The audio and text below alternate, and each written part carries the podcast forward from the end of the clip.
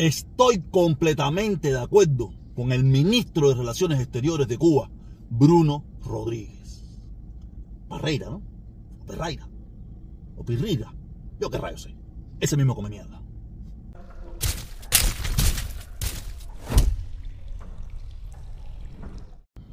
Por fin llegó el viernes. Por fin llegó el viernes. Y como dice la gente por ahí, el cuerpo lo sabe. El mío lo sabe. Hoy le toca lavar. eh, nada. Eh, yo estoy completamente de acuerdo con Bruno Rodríguez. Estoy completamente de acuerdo con Bruno Rodríguez. Yo le voy a poner este video que va a salir, este video que va a salir ahora por aquí, donde vamos a escuchar, donde yo estoy 100% de acuerdo con él. Cuba tiene derecho a vivir sin bloqueo. Tiene derecho a vivir en paz. Cuba estaría mejor sin bloqueo. Mejor sin bloqueo. Todos estarían mejor sin bloqueo. Estados Unidos sería un mejor país sin bloqueo a Cuba. El mundo sería mejor sin el bloqueo a Cuba. Como pudieron escuchar, yo estoy de acuerdo con Bruno Rodríguez. El pueblo cubano no merece vivir con esas sanciones y con ese embargo. Yo estoy de acuerdo. Pero es que eso es muy fácil de quitar. Es muy fácil de quitar. Porque también el pueblo cubano no tiene que vivir con una dictadura asesina y criminal que los ha sumido en la pobreza por 63 años. Claro que no. Claro que no. El gobierno de Cuba, la dictadura cubana, no tiene que pedirle a los Estados Unidos, que es un país soberano, que, se, que, que pierda su soberanía porque unos dictadores asesinos y criminales que, que obligan al pueblo cubano a mantenerse callado bajo represión, como acaban de hacer ahora mismo con la ley esa de la familia, donde metieron que, que, a los gobernantes en Cuba no se pueden criticar, que a los gobernantes de Cuba no se puede burlar, que a los gobernantes de Cuba no se le puede decir nada. Claro que el pueblo cubano entonces, a través de la presión y la mentira y la fuerza, claro que tienen que callar y decir que apoyan a ese gobierno. Pero los cubanos cuando salen en libertad, todos al uniso, no quieren esa dictadura. Se lo vuelvo y se lo repito, Estados Unidos es un país soberano, que tiene autodeterminación y no le da la gana de negociar con una dictadura. Específicamente con la dictadura cubana, con otras negocia sin problema ninguno, pero eso ya es problema de ellos. Los países, los gobiernos o, o, los inmigrantes de esa gente son los que deberían de fajarse. Y la mayoría de los cubanos, la mayoría de los cubanos, y yo incluido en estos precisos momentos, estamos de acuerdo con que existe un embargo, con que existan esas sanciones. Porque es de la única manera que vamos a sacar a ese gobierno porque nosotros no estamos, no queremos. Es que hoy en día eso no se hace de ir a invasiones y tirar tiros. Eso es lo que ustedes quisieran. Para acribillar y matar y asesinar a todo el cubano que se le oponga. Eso es lo que ustedes quisieran. Eso es lo que ustedes andan buscando. Pero los cubanos no lo vamos a hacer. Mira, no es ni problema de miedo. No, es por problema de que no va a ser bien visto en ningún lugar del mundo. Y le vamos a dar la oportunidad de seguir viéndose ustedes como víctimas como víctimas. Y aquí ustedes no son las víctimas, ustedes son los responsables y los culpables del crimen de lesa humanidad que están haciendo en Cuba. Esos son los únicos culpables, Bruno Rodríguez y toda la camarilla esa que está contigo. Y por eso, cuando llegue el momento, muchos de ustedes serán juzgados con todas las de la ley. Tendrán buscar, se podrán buscar abogados, serán juzgados. Si ante el pueblo no arrolla con ustedes.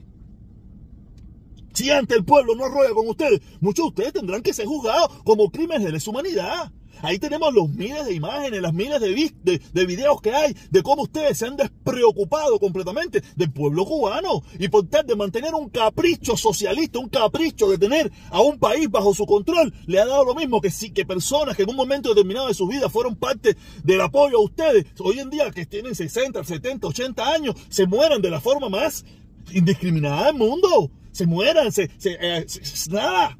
Y con el, único pretexto del embargo. Caballero, el embargo se puede circunvalar. O pueden dejar de capricho ese de querer ser un país represor. Instantáneamente se quitaría el embargo. Estados Unidos lo ¿A quién se le ocurre que a Estados Unidos le interesa que 184 países se le opongan en las Naciones Unidas diciéndole que, hay, que tiene que quitar el embargo? A nadie le interesa que el barrio entero le diga que es un tipo fula. A nadie le interesa. Nadie quiere ser el tipo fula del barrio.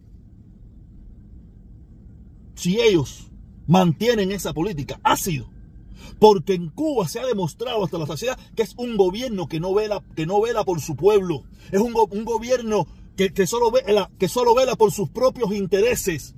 ¿Cuáles son los intereses del gobierno cubano? Mantener el poder y seguir llevándole al mundo entero una falsa, una mentira de libertad y que ellos son la democracia y que los Estados Unidos son los malos, mientras el pueblo, la mayoría del pueblo que ha estado oprimida por, por, por años de represión, años de fusilamiento, años de presos políticos, por muchísimos factores ¿Por qué no lo ponen? ¿Por qué no ponen al pueblo a prueba a ver si verdaderamente el pueblo cubano quiere lo que hay? ¿No sabe por qué no lo pueden poner? Porque saben que van a perder de forma estrepitosa, sin publicidad del otro lado. ¿Ustedes quieren lo que tenemos o ustedes quieren un cambio? Hagan la prueba. Si verdaderamente ustedes dicen que tienen el apoyo del pueblo, sométanse a la prueba. No se pueden someter a la prueba porque van a perder de forma estrepitosa solamente bajo la imposición del control que, tienen ellos de las leyes, el control de, las Fuerzas Armadas, el control de la policía, el control de las tropas represivas y el control y el miedo implantado por 63 años han podido mantener ese sistema y poder separar ahí con toda, con toda la sinvergüenzura del mundo, con todo el descaro del mundo, a decir que el pueblo cubano quiere vivir sin embargo. Claro que el pueblo cubano quiere. Tú le preguntas a cualquier cubano y quiere vivir sin el embargo, sin el bloqueo, sin las sanciones, claro pero tampoco quieren vivir con ustedes. Tampoco quieren vivir con el sistema que ustedes le han llevado, con el sistema que ustedes han impuesto a golpe de muerte, prisión y exilio a un pueblo cubano.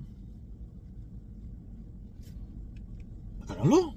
Sométanse a prueba. Fíjense, eso no fue una prueba con ustedes, no fue con ustedes, fue solamente con un decreto ley. Y la mayoría del pueblo cubano o no votó o votó en contra de ustedes.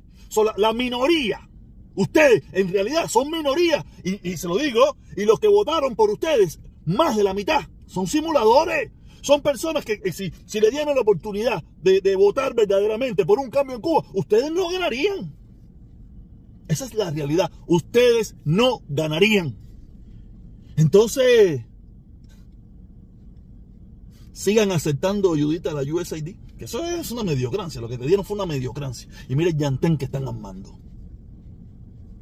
pudiéramos tener muchísimas ayudas internacionales verdaderas, que pagaríamos muchas de ellas. Las que fueran que las que haya que pagar las pagaríamos y haríamos un mejor país, pero sin ustedes. Con ustedes jamás se hará un buen país, porque el objetivo de ustedes, como lo sabemos todos, no es hacer un buen país. El objetivo de ustedes es mantenerse en el poder. Como único pueden mantenerse en el poder es manteniendo al pueblo sumido en la miseria y en la pobreza. ¿Ok? Creo que me extendí un poquito porque tengo varios temas.